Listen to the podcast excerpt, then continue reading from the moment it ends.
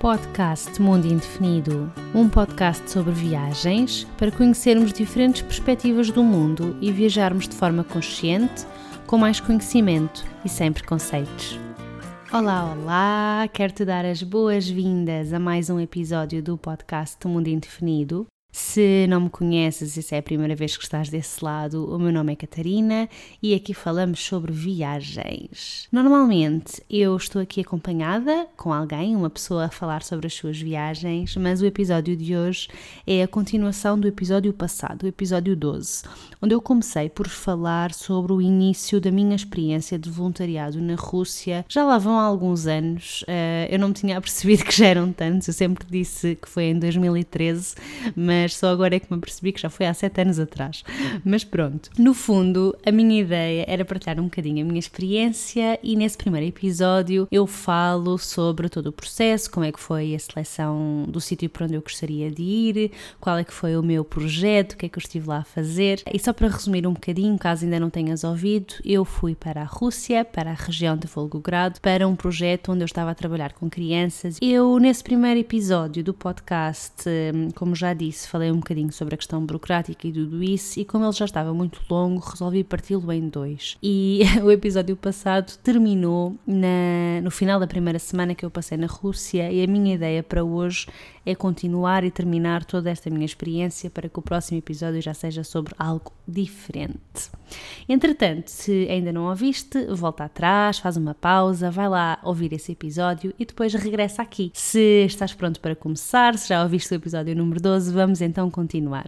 Tinha-se passado então uma semana e depois de finalmente toda a questão burocrática estar resolvida, pudemos finalmente ir para o campo de férias que era suposto irmos inicialmente. Só que, como fomos mais tarde do que o previsto, por causa de toda aquela situação de estarmos à espera da autorização médica e etc., a, a viagem para o campo de férias foi feita de comboio em vez de termos ido de autocarro com as crianças. O objetivo inicial era nós encontrarmos todos em Volgogrado, o campo de férias onde as crianças estavam. Uh, era na cidade de Frolovo, que também é, é, na região de Volgogrado, mas fica um bocadinho distante. E um, uh, era suposto as crianças irem, irem de autocarro até lá, ao campo, e nós irmos com elas, ou seja, não, não seria necessário pagar transporte, porque já estaria incluído. Mas como tivemos de ficar para trás, o autocarro foi embora sem nós, sem os voluntários, e, hum, e basicamente nós fomos depois de comboio, um comboio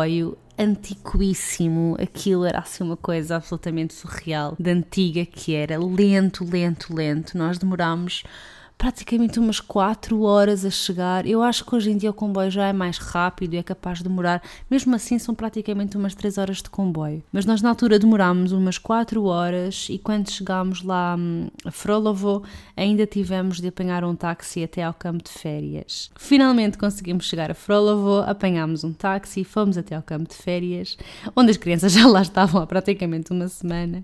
E quando chegámos foi assim um bocadinho. Não, não digo que foi um choque, mas foi bastante diferente do que estávamos à espera. Eu, pessoalmente, nunca participei em nenhum campo de férias, portanto, a ideia que eu tinha era só daqueles filmes americanos, onde eles estão naquelas cabanas e há beliches e está tudo ali assim a dormir nos mesmos espaço. E em relação à situação das crianças, não era exatamente assim, portanto, as casas eram umas casas com tijolo, eram mesmo umas casinhas, mas tinham toda a parte comum, não é? Portanto, as crianças estavam todas a dormir uh, em camas no mesmo espaço. E depois havia uma, umas casas de banho exteriores, que eu já vou falar sobre elas. Em relação ao espaço onde os voluntários iam estar a dormir, era uma espécie de barracões com umas camas muito velhas, que daquelas de molas, onde basicamente quando eu sentei-me lá para experimentar a cama e basicamente a cama foi toda abaixo. Desceu assim bastante com o meu peso. E quando um, deitei-me para ver como é que era o facto de estar deitada lá e em vez de ficar direita, ficava assim numa espécie de um de uma curva, era, era muito estranho, na, na verdade. Portanto, a zona da cabeça e dos pés ficava mais elevada do que, do que o resto do corpo.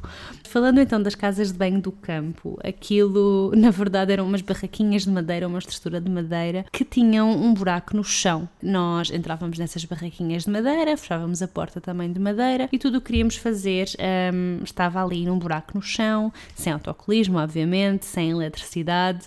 Ainda bem que durante Portanto, à noite eu tinha o telemóvel que podia ligar a luz do telemóvel, porque senão ia ser uma grande, grande aventura. Eu, na altura, achei aquelas casas de banho muito curiosas, consegui fazer tudo à vontade, sem entrar em grandes pormenores, mas hum, é curioso porque depois dessa experiência dessa casa de banho, eu voltei a ter exatamente a mesma experiência uns anos depois, quando, quando fiz o Transiberiano na Mongólia. No, no interior da Mongólia, quando fomos fazer assim uma, uma visita para conhecer a natureza e as tendas nómadas e estar com as famílias nómadas. E, e as casas de banho lá também eram exatamente iguais às que eu tinha tido neste campo de férias na Rússia, o que para mim, quando as vi uma segunda vez, já já foi normal, portanto, era, ah, ok, umas casas de banho como estas, tudo bem, vamos lá novamente para, para este esquema. Enfim, eh, lá no campo de férias, as refeições tinham um horário marcado, nós comíamos todos no mesmo horário, com as crianças, havia uma espécie de uma cantina, a comida era igual para toda a gente, nós tomávamos o pequeno almoço às nove, o almoço à uma, havia um lanche às quatro, só que esse lanche era apenas para as crianças,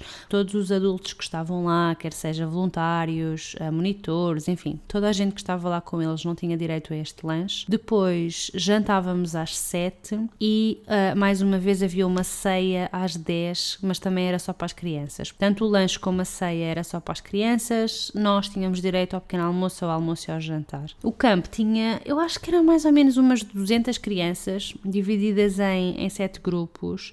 Todos os grupos tinham assim umas aulas de canto, dança, fotografia, assim várias atividades, mas o nosso grupo era como se fosse um grupo à parte. O grupo onde os voluntários internacionais tinham sido inseridos era um grupo que estava mais afastado dos outros, a própria estrutura das, das casas estava mais afastada, as outras estavam assim numa zona muito comum, esta estava numa zona diferente do campo. Tinham aulas diferentes. Havia sete grupos.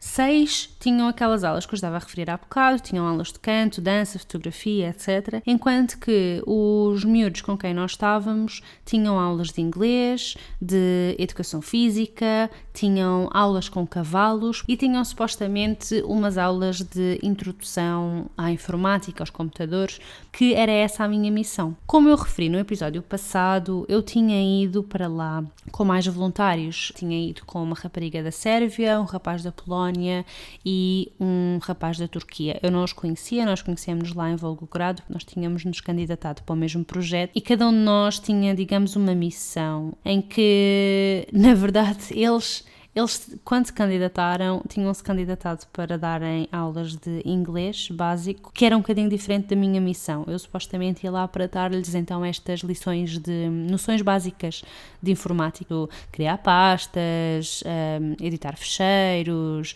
processamento de texto, enfim, este tipo de coisas. Só que quando eu cheguei lá, havia de facto computadores e eu cheguei a dar algumas aulas lá nesses computadores, mas eram computadores houve ali várias coisas que, que, falharam. Os computadores eram super antigos, muito, muito lentos, uh, demoravam imenso tempo a arrancar e a fazer o que quer que seja. E depois havia uma questão fundamental: era que as crianças não falavam inglês e eu não falava russo. Toda a parte da comunicação uh, era do género mostrar o rato, uh, mostrar onde é que eles tinham de carregar e etc. E não era uma comunicação propriamente fácil. Tanto que, a dada altura, o projeto acabou por. Um, ser eh, terminado, digamos assim, e o que eu acabei por ficar a fazer lá foi a mesma coisa que os meus colegas voluntários, tentar ajudar uh, os, as crianças com tentar ajudar as crianças com, com as aulas de inglês. Havia um, uma professora de inglês, que era ela, ela, ela, ela, ela com dois L's, estava é russa e, um, e estava lá, servia um bocadinho de nossa intérprete tradutora com as crianças, porque ela falava muito bem inglês, era o curso que ela tinha tirado na faculdade, era inglês língua estrangeira e hum, era mesmo essa a sua formação, portanto ela estava muito à vontade para ensinar às crianças e então acabámos por ajudá-la nas suas aulas. Os alunos, as crianças tinham aulas quase todos os dias e hum, as aulas em inglês uh, havia, acho que eram dois horários, um das 10 às 11 para o, o grupo mais forte, aqueles alunos que já sabiam alguma coisa, mas mesmo assim eles tinham muitas dificuldades. Basicamente só sabiam dizer hello e pouco mais do que isso. Depois, das 11 às 12, era para o grupo uh, mais fraquinho, que esses então não sabiam absolutamente nada. As crianças tinham entre 9 hum, e 15 anos de idade e a maior parte eram assim super fofinhos, era uma coisa adorável, adorável, adorável. E, e foi muito engraçado porque para mim, uh, tentar comunicar com eles. Eles não percebiam nada do que eu dizia, eles não percebiam nada do que eu dizia, não percebi nada do que eles diziam. Acabou por ser assim uma comunicação bem interessante porque acabávamos por nos conseguir compreender uh, sem, sem falarmos uma palavra comum. E, e, depois o que acabava por acontecer era eu apontava para algumas coisas, eles diziam uma palavra em russo, eu dizia-lhes em português e dizia-lhes em inglês, portanto eles também aprenderam um bocadinho português, fiz questão disso e criou-se assim uma dinâmica muito interessante. Obviamente que para conversas mais complexas ou para tentarmos perceber alguma coisa, tínhamos a ela lá que podia fazer a tradução. Em relação a minha missão, aquilo que eu fui lá fazer, acabei por não a fazer exatamente, ou seja, eu ia lá dar aulas de introdução aos computadores, uh, que acabou não por acontecer, por acontecer não exatamente dessa forma, acabei por ficar a dar explicações básicas de inglês, o que foi muito interessante porque hum, conseguimos ver a evolução deles ao longo daquele tempo que, que estivemos no campo de férias. Eles começaram por eh, não saber absolutamente nada, até conseguirem dizer o seu nome, quantos irmãos tinham, o nome da mãe, o nome do pai, se tinham animais animais de estimação, as suas cores preferidas, algumas frutas, enfim, essas coisas assim básicas, mas foi muito engraçado conseguir que eles tivessem essa comunicação. E, e na altura foi com ela também que eu percebi, eu, eu questionei-a muito sobre esta, esta temática de na Rússia e em particular naquela região, muito pouca gente falar inglês. Eu tinha tido alguma dificuldade, porque de facto praticamente ninguém falava, mesmo lá dentro do campo de férias, quase só ela é que falava inglês. Mesmo as cozinheiras, o resto do pessoal do campo, os responsáveis, ninguém falava uma palavra do, do idioma. E, e, tivemos muitas conversas sobre isso. E a, a, ela, uma das justificações que ela me deu foi que eles não precisavam de saber inglês, porque se por acaso não encontrassem trabalho no, na sua terra natal, no local onde viviam, a Rússia era muito grande e podiam ir para outro sítio qualquer. Obviamente que eu não acredito que esta seja uma visão partilhada por todos os russos já conheci alguns que falavam inglês e que sentiam a necessidade, não apenas por uma questão de irem para o exterior, mas também de receberem estrangeiros e, e de compreenderem muitas coisas do, do mundo, não é? Na verdade, e conhecer idiomas é assim uma coisa maravilhosa, permite-nos compreender os outros e as outras culturas, mas de facto essa foi a justificação que ela, que ela me deu na altura. Ela, no entanto, ela, ela achava que, que, que o inglês era uma língua muito interessante e, e que lhe podia abrir outras possibilidades um, no futuro. Por isso é que ela tinha acabado por, um, por decidir estudar. Enfim, em relação à logística do campo, era mais ou menos isto. Nós tínhamos estes horários das refeições, tínhamos os horários das aulas em que lhes ensinávamos o que pudéssemos e, e, não havia propriamente uma sala, portanto a aprendizagem era feita à volta de uma árvore, havia assim uma árvore que tinha vários bancos à volta, nós sentávamos-nos lá e. Hum, e ensinávamos às crianças que tinham uns cadernos, iam escrevendo assim em cima do joelho, mas pronto, mas funcionava muito bem. A parte para mim mais curiosa era que, de facto, como aquilo era um campo de férias relacionado com cavalos, aquilo na verdade até se chamava Coneyland, que, tinha, que era a terra dos cavalos, e, e eles tinham aulas e conseguiam fazer hum, acrobacias impressionantes. No final, na, na última semana que, que estivemos lá, houve assim uma noite onde as crianças apresentaram a algumas coisas que tinham estado a preparar ao longo do, do tempo que estiveram lá. O campo de férias a duração do campo de férias era quatro semanas. Sim, exatamente. A duração do campo de férias era quatro semanas. Naquelas quatro semanas eles aprenderam muita coisa e cada um deles, depois, tendo em conta as atividades que tiveram, naquela noite final, que foi tipo assim um sarau da apresentação, foram apresentar tudo aquilo que tinham estado a trabalhar nas últimas quatro semanas. E hum, o nosso grupo apresentou, cantou, aliás, cantou o Yellow Submarine em, em inglês e fizeram uma apresentação da, das suas capacidades nos cavalos, das coisas que conseguiam fazer nos cavalos. E foi muito engraçado porque eram assim coisas extraordinárias do género, enfim, eu, hoje em dia eu não gosto muito da ideia de andar em cima de um cavalo, coitado, acho que ele não não deve, o trabalho dele, não, o objetivo de um cavalo não é estar com pessoas em cima, fazerem malabarismos ou o que quer que seja, mas na altura gostei muito de, das coisas que eles estavam a conseguir fazer, porque hum, o cavalo estava por ali a saltitar e, hum, as raparigas subiam e levantavam-se e punham-se em cima do cavalo e faziam acrobacias enquanto o cavalo andava. Enfim, foi assim uma coisa espetacular que ficámos todos, uau, o que é isto? Foi assim um espetáculo muito, muito engraçado. De qualquer das formas, isto a nível da, das atividades que eles tinham e das coisas que eles tinham, mas eu queria falar também a nível de, da comida, da comida que nós tínhamos lá.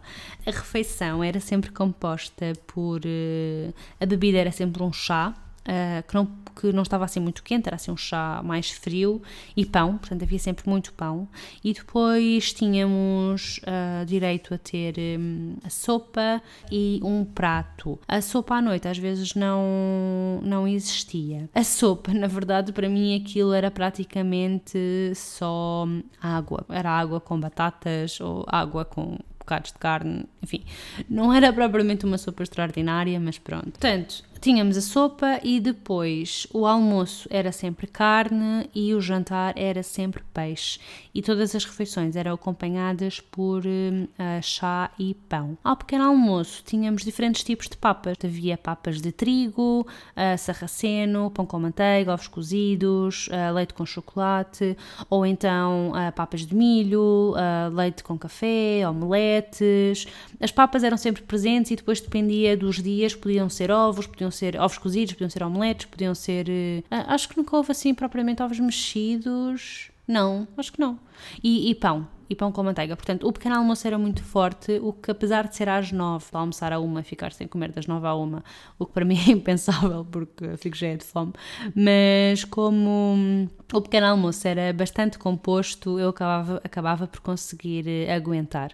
Ou seja, tínhamos sempre umas papas, que podiam ser papas de aveia, papas de milho, papas de trigo sarraceno, e depois tínhamos os ovos, que podiam ser em formato de omelete com fiambre ou omelete com cogumelos, ou então ovos cozidos e uh, pão com manteiga. Isso existia sempre também e depois tínhamos uh, chá e, e, essas coisas. Nós tivemos uh, a oportunidade de, voltando agora assim um bocadinho atrás, estava-me a lembrar da, da questão dos cavalos, um, para além das crianças terem, terem as aulas de, de equitação, uh, também deixaram que nós, voluntários, tivéssemos, uh, pudéssemos estar nos cavalos, andar a cavalo durante uma hora. E foi, hum, foi assim uma coisa. Eu, eu, eu gostei muito da experiência, confesso, mas é como eu estava a dizer há bocado, eu acho que hoje em dia já não, não tenho assim, tenho uma visão um bocadinho diferente em relação a estar acima, em cima de um animal, mas, mas, mas pronto, na altura a minha visão era outra e, e resolvi experimentar e hum, só posso dizer que andar em cima do cavalo durante uma hora, quando não se está preparado, aquilo na altura parece muito engraçado, mas depois ficamos com as pernas todas doridas durante dois dias seguidos. Pelo menos foi o que me aconteceu e aconteceu aos meus companheiros. Ficámos nos dois dias seguintes com as pernas todas doridas uh, por causa de andar a cavalo. Eu não fazia ideia que andar a cavalo podia causar tantas dores nas pernas, mas de facto foi isso que aconteceu. Enfim, a experiência em si foi, foi muito positiva. Eu, eu gostei muito de ter estado lá naquelas quatro semanas. Eu acho que elas, no início, achei que iam passar mais devagar do que na realidade passaram. Eu acho que, que passaram muito rapidamente. As crianças eram espetaculares e, e toda aquela partilha, mesmo quando não compreendiam o que dizíamos. Um, ou que era mais complicada a comunicação, tentávamos sempre comunicar de alguma forma e, e transmitir a nossa mensagem. Fizeram-me, todos eles praticamente no final, fizeram-me desenhos e deram-me desenhos para eu levar para casa. Uh, ouvi lá uma, uma rapariga, na verdade eram duas, que eram muito queridas, muito, muito fofinhas e gostaram muito. Eu gostei muito delas, elas também gostaram muito de mim e estávamos muito tempo juntas. Elas falavam em russo, eu falava em português em inglês, enfim, era assim uma misturada. Uh, e, e, uma delas fez-me uma bonequinha com, com papel higiênico. Aquilo parece assim uma coisa um bocado estranha. Eu ainda tenho essa boneca, mas parece assim uma coisa meio estranha, mas, mas fez assim uma. juntou assim vários bocados de papel higiênico e fez uma boneca, portanto tinha a parte da cabeça, dos bracinhos e do corpo e pintou o papel para ficar assim com um vestido colorido e, e prendeu o papel com um elástico, fez assim uns olhos na cara e uma boca a sorrir. Enfim, muito, muito engraçada. Uh, eu ainda tenho essa boneca. e fez-me também um desenho uh, que sou eu e ela, somos nós as duas. Nota-se claramente que somos as duas. Eu tenho, eu tenho um, um piercing na, na, minha orelha esquerda e gostei muito do pormenor porque lá no boneco nota-se que sou eu porque tenho, tenho o piercing lá desenhado. E, e ela andava sempre com uma trança assim para o, para o lado direito e, e lá também está assim com, com a trança. E, enfim, foi, foi muito giro. Eu, infelizmente, não, não faço ideia como é que estão as crianças agora, porque não, não trocámos propriamente contactos, mas devem estar grandes, sete anos depois, já devem estar grandes e, e espero que, hum, pelo menos, o inglês tenha ficado alguma coisa, que tenham sentido que, que é importante aprender outras línguas que não apenas o russo. Eu, hum, na altura, quando, quando perguntei no, no Instagram, porque eu perguntei no Instagram se tinham perguntas sobre, sobre esta minha experiência de voluntariado ou não, e, hum, e houve assim algumas perguntas, nomeadamente se, se eu tinha tido a oportunidade de partilhar algo sobre a cultura portuguesa e se sim, de que forma é que isso podia ter, ter ajudado os outros. E, e aliás, tive, tive duas pessoas que me fizeram uma pergunta neste, neste sentido. E eu tive várias oportunidades de partilhar a cultura portuguesa tive, ou sobre Portugal, enfim, no geral, em conversa com as crianças, uh, com a ajuda dela, obviamente, para tentar explicar algumas coisas, mostrei no mapa onde é que era Portugal, ensinei-lhes algumas palavras e, em especial, porque às tantas houve assim uma noite, uma noite, bem, às seis da tarde, em que eles tinham assim uma festinha e tinham música, era uma espécie de uma discoteca ao ar livre e dançavam e tal, e, e às tantas uma música que, que começa a tocar que na altura estava muito na moda, era aquela música do. Ai, eu não me lembro do nome, mas é aquela do Ai se eu te pego. Assim você. Pronto, uh, acho que sabem qual é a música que eu estou a falar. Que é uma música brasileira, uh, obviamente uh, língua portuguesa, e, e, e, eles estavam ali a tentar cantar aquela música. Eu só pensava, eu acho que esta música não é adequada à vossa idade, mas tudo bem. Enfim, isto para dizer o quê? Que depois me estavam a pedir eh, a tradução, o que é que algumas coisas significavam e, e o que é que aquilo queria dizer. E depois gerou-se quando, quando perceberam que eu percebia a música, gerou-se assim uma partilha muito engraçada, porque havia algumas palavras que eram parecidas e, e, surgiu muito ali depois aquela questão de tentarem ver a diferença entre o português europeu e o português uh, do Brasil, as diferenças de sotaque. Foi assim uma, um, um momento muito engraçado. E, e, depois, obviamente, houve todos aqueles momentos em que apontávamos para coisas, eu dizia os nomes em português, eles diziam os nomes em russo, e falámos um bocadinho sobre quando estávamos a comer, por exemplo, uh, o tipo de comida que tínhamos em Portugal, o tipo de comida que tínhamos na Rússia, quais é eram as diferenças.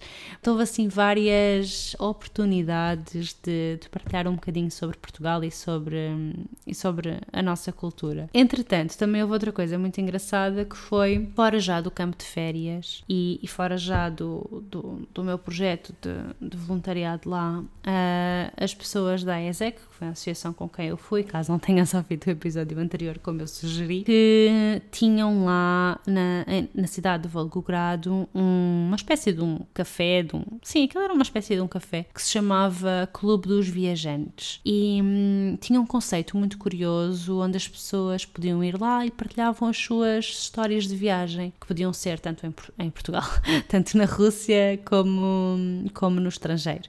E, hum, e tive a oportunidade de falar lá algumas vezes sobre Portugal, fiz uma apresentação sobre o país, sobre mostrei uh, fotografias, o mapa, Portugal continental, as ilhas, os Açores e a Madeira, sobre a história da, da, da nossa bandeira, enfim, portanto houve assim várias oportunidades de, de, partilhar um bocadinho sobre Portugal e obviamente houve ainda mais oportunidades de partilhar sobre a Rússia. Num desses clubes do viajante aconteceu uma coisa super curiosa. Eu conheci um rapaz chamado Denis que ele é russo, não é?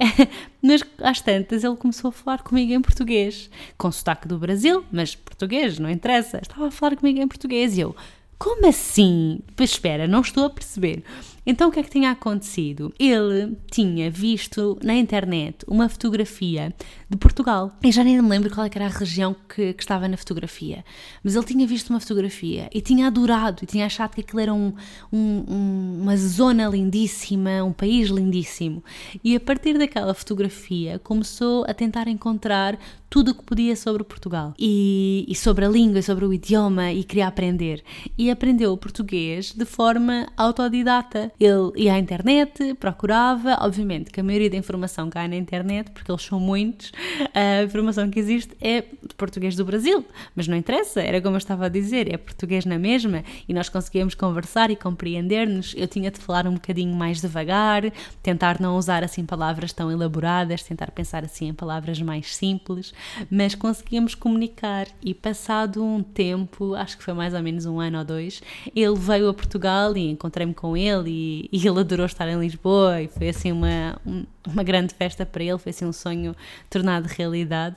Ele entretanto já veio cá mais outra vez, mas pronto, eu já nem sei porque é que eu estava, lembrando disto agora, mas eu estava a falar do, do campo de férias, acho eu. Enfim, não interessa. No fundo, houve muitas oportunidades para partilhar Portugal, houve muitas oportunidades para eles me explicarem um bocadinho mais sobre a Rússia e, e foi assim uma experiência absolutamente incrível, incrível, incrível. Mas se calhar, se tomaste atenção uh, ao número de semanas, deves ter ficado a pensar o que é que aconteceu a uma semana, não é? Porque como eu tinha dito no primeiro episódio, o, meu projeto de voluntariado era durante seis semanas. E hum, na primeira semana foi passada a resolver burocracias, as quatro semanas seguintes foram então passadas no campo de férias com as crianças, a fazer um trabalho completamente diferente daquele que era suposto um, ter ido lá fazer, e depois uh, isso dá um total de cinco semanas. Ainda falta mais uma, certo? E o que é que aconteceu? Nós íamos ficar em Volgogrado, mas naquela semana, enquanto estávamos, aquela semana inicial, que estávamos à espera das burocracias todas, já tínhamos visto praticamente tudo o que havia para ver em Volgogrado. A verdade é essa. Então, o que é que uh, nos propuseram? Aliás, era, foi a nossa vontade, um, a maioria dos voluntários propôs e acabaram por aceitar. Era que fôssemos uma semana a Moscovo. A ESEC comprou-nos um bilhete de autocarro, fomos de autocarro até Moscovo, foi assim uma viagem longuíssima durante a noite toda e parte do, do dia, por estradas terríveis, absolutamente terríveis. Aquilo eu pensava que, na altura, bem, estamos aí para a capital, vamos ter, sei lá, uma autoestrada e vai ser rápido, mas não, não havia autoestrada nenhuma. Eram tudo estradas com dois sentidos e apenas uma faixa em cada sentido, muito esburacada, extremamente esburacada, assim uma coisa mesmo ai, sulavancos por todos os lados e guinadas, enfim, foi uma aventura gigantesca conseguir chegar até Moscou. Eu já nem sei quantas horas é que demorámos, foram, ai, não sei, foi, eu sei que foi a noite toda e foi mais uma parte de um dia, foi assim uma, uma loucura. Não chegou a 20, eu sei que não chegou a 24 horas, mas, mas foi muito perto disso. É capaz de ter sido para umas 17, 18 horas, qualquer coisa assim do género. Também queres dizer, a, a distância, para, para ser mais ou menos noção, porque quem não está com o mapa à frente e não sabe onde é que é Volgogrado nem onde é que é Moscovo, a distância são à volta de 900 km. Fizemos esses 900 km, eu acho que foi em 18 horas. Uh, a estrada era mesmo horrível e, e, o caminho foi todo feito aos saltinhos. Eu estava sentada a tentar dormir e, e, não conseguia porque andava sempre assim a saltitar por causa do, dos buracos na estrada. Enfim, lá ficámos essa semana em Moscovo, que foi uma semana muito interessante. Eu gostei muito do Moscovo também, embora seja uma realidade completamente diferente de, de Volgogrado. Aliás, completamente diferente da, da Rússia como um todo, excepto São Petersburgo, que ainda é mais impressionante do que Moscou, na verdade. Temos estas duas cidades, temos Moscou e São Petersburgo, e temos o resto da Rússia, que não tem nada a ver. Não tem nada a ver a nível das, das condições das estradas, a nível da construção, das casas, dos carros, ou seja, a marca de carros e o ano dos carros que circulam na rua. Não, são dois países completamente diferentes, parecem duas Rússias completamente diferentes. E foi muito bom eu ter tido essa experiência e ter, ter visto primeiro Volgogrado e ter visto Moscovo depois, em vez de ser ao contrário, porque senão era, era do género, ah, Moscovo, uau, depois chegava o resto, ah, espera, ok, que estranho, parece que estou num país completamente diferente. Isto para dizer que, a nível pessoal, e para tentar resumir um bocadinho esta, esta experiência, obviamente que, enfim, eu, eu tentei não, não, não me alongar muito, porque o primeiro episódio já tinha ficado muito grande e eu acho que este também já está, já está longo, mas eu acho que estas as experiências de voluntariado internacional têm maioritariamente duas coisas. Elas são boas para nós que vamos, porque aprendemos imenso enquanto crescemos também muito enquanto, enquanto seres humanos, enquanto pessoas, e termos outras experiências e conhecermos outras realidades uh, faz-nos dar valor ao que temos, mas também reconhecer que existem maneiras diferentes de fazer as coisas, que não, estão, não são mais certas nem mais erradas, são apenas diferentes. E, e fazemos muito bem também ao, ao sítio onde vamos. Aliás, acho que o objetivo principal do voluntariado não é para ficarmos nós a sentirmos-nos bem, a tentarmos de facto trazer algo bom para o outro e, e tentarmos ajudar da, da melhor forma que podemos. Na, na minha experiência, eu diria que se calhar noutro sítio eu poderia ter feito mais a diferença. Ou seja, aquelas crianças estavam num campo de férias, o que significa que os pais tinham possibilidades de lhes pagar o campo de férias, de lhes proporcionar aquela experiência, o que é completamente diferente de outro tipo de voluntariado que se está numa organização não governamental, por exemplo, é, é bastante diferente o contexto, parece-me, porque as pessoas são diferentes e o tipo de necessidade também é completamente diferente. Eu ali senti que fui útil, sem dúvida nenhuma, porque trouxe uma nova perspectiva, ou seja, não apenas uma pessoa da Rússia, mas pessoas de países diferentes, uma pessoa de Portugal, uma pessoa da Sérvia, da Polónia, da Turquia. As crianças puderam perceber um bocadinho sobre a diversidade que existe no mundo e, e ficaram com vontade de, de conhecer coisas diferentes daquelas que estão habituadas, mas tirando isso, não sinto que tenha tido assim um papel impactante ou que de facto tenha feito a diferença na, naquelas crianças. De qualquer das formas, foi uma experiência que eu voltaria a repetir, sem dúvida nenhuma. Teria feito da mesma forma, provavelmente, porque foi, foi, foi muito bom. Eu gostei muito de estar lá e, foi assim a primeira vez na Rússia e eu adorei aquele país, adorei as pessoas, adorei toda a experiência e, e acho que valeu mesmo muito a pena. Gostaria de saber se, se tens alguma dúvida. Eu tratei das partes mais logísticas, digamos assim, de fazer um voluntariado internacional no primeiro episódio, mas se tiveres alguma dúvida sobre que eu não tenha respondido ou que não tenha ficado clara, uh, manda-me uma mensagem no Instagram, com o meu nome por lá é, é Mundo Indefinido, ou então envia-me um e-mail para contacto.mundoindefinido.com. Eu acho que é tudo o que eu queria dizer. Eu poderia falar muito mais sobre, sobre isto, mas de facto não quero que isto fique muito longo. Já outro também ficou, portanto, acho que me vou ficar por aqui. Ah, já sei, eu queria dizer mais uma coisa, que é, hum, eu, eu fui para a Rússia uh, sem, sem expectativa nenhuma e, e a verdade é que esta experiência para além de, de tudo o que me deu, deu-me pessoas, deu-me maioritariamente pessoas. Eu, quando voltei à Rússia, três anos depois, em 2016, quando fiz o, o, o Transsiberiano, houve pessoas que eu conhecia em Moscovo que eu contactei-as e, aliás, houve uma rapariga que eu conhecia em Moscovo e que voltei a contactar e, e que nos vimos novamente de, depois de tanto tempo sem nos vermos. E, e eu, em 2015 uh, fiz um Interrail para, pela Europa e foi não só, mas também por ter estado na Rússia com a Catarina, que era da Sérvia, que fez com que eu sentisse vontade de incluir eh, Belgrado no, no meu roteiro. Eu digo que a Rússia me deu pessoas e eu costumo brincar a dizer que a Rússia deu uma Sérvia, porque hum, foi muito por causa disso que, que, eu quis, que eu quis ir à Sérvia rever a Catarina também, uh, dois anos depois de ter estado com ela e dizer-lhe um olá, estivemos juntas e ela mostrou-me zonas de, de Belgrado que eu não teria conhecido de outra forma se não tivesse com uma pessoa local. Enfim, mesmo que a missão em si não tenha sido extraordinária e que eu não sinta que tenha feito muita diferença na vida daquelas crianças, eu acho que tudo o resto foi, foi bastante positivo. Pelo menos para mim, a nível, a nível pessoal, foi uma experiência muito enriquecedora e eu gostei muito de, de a ter tido. Se estás a pensar fazer voluntariado internacional, eu aconselho muito muito mesmo. É, hum, uma das perguntas que me fizeram foi hum, como saber se, se as oportunidades que às vezes aparecem são verdadeiras.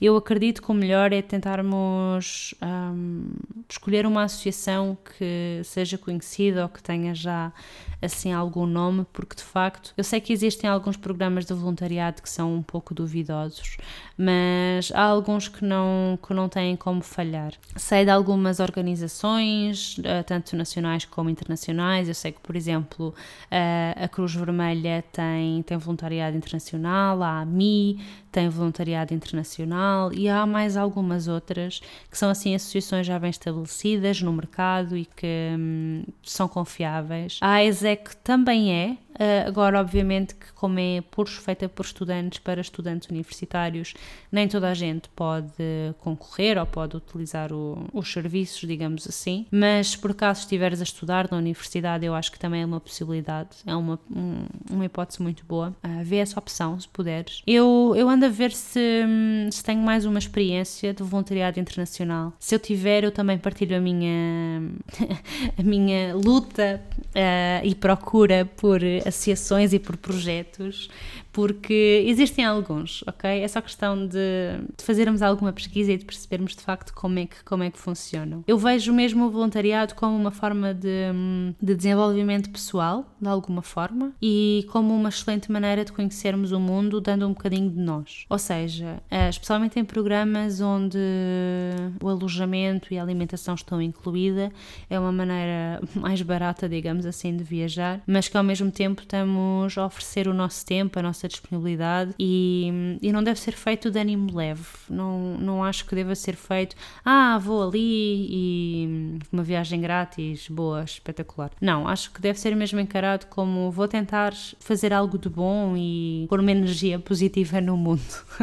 no, no fundo, é isso que eu acho que, que deve acontecer.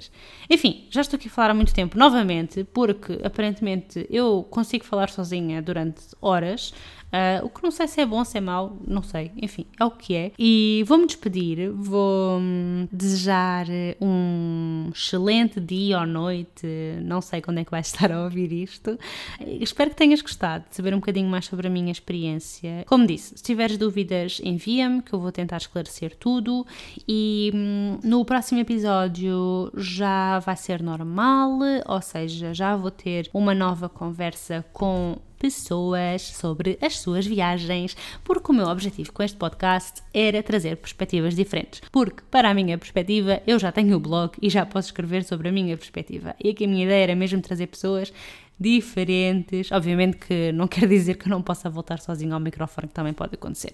No fundo é isto. Um beijinho, uh, um abraço, o que quiseres. Eu eu ia dizer que te vejo, mas não te vejo. Tu ouves-me no próximo episódio. Até lá e boas aventuras!